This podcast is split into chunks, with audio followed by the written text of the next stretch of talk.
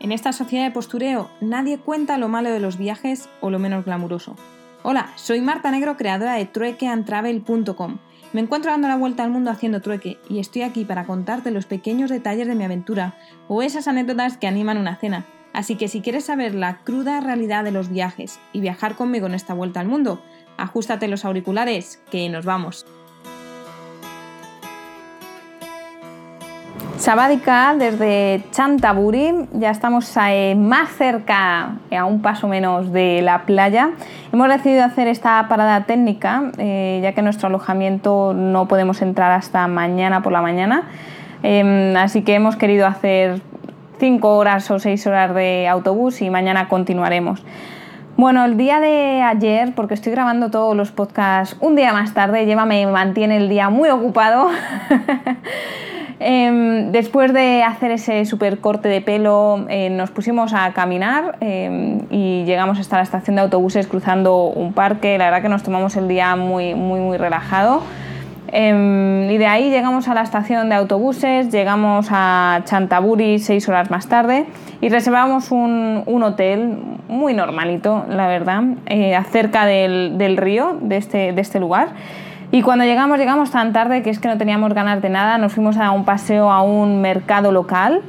Y la verdad que una de las cosas que se me olvidó contaros de Bangkok es que, y que estamos sufriendo entre comillas también aquí, es que todo el mundo nos mira, pero se gira a mirarnos, en plan de se dan codazos y, nos miran.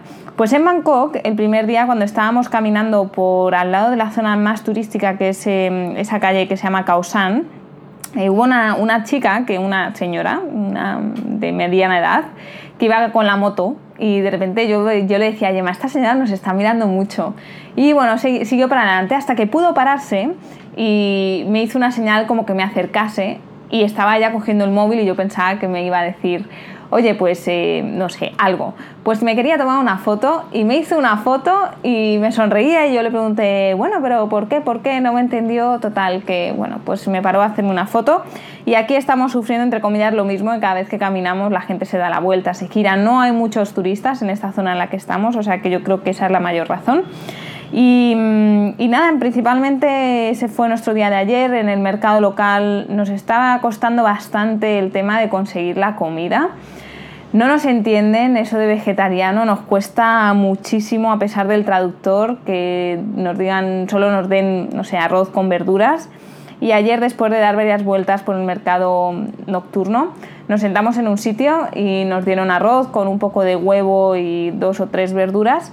Y lo más interesante de ese lugar, aparte de decir que bueno, el arroz estaba bastante bien, es que mientras estaba hablando con Gemma, yo no podía mirar, parar de mirar por encima de su hombro porque había una rata gigante que estaban por allí pues andando tranquilamente y la gente no absolutamente no se inmutaba para nada y lo único que hicimos fue, bueno, pues aparte de grabarlo, reírnos, poner los piececitos en alto por si la rata tenía que pasar por debajo de nosotras y, y ya está.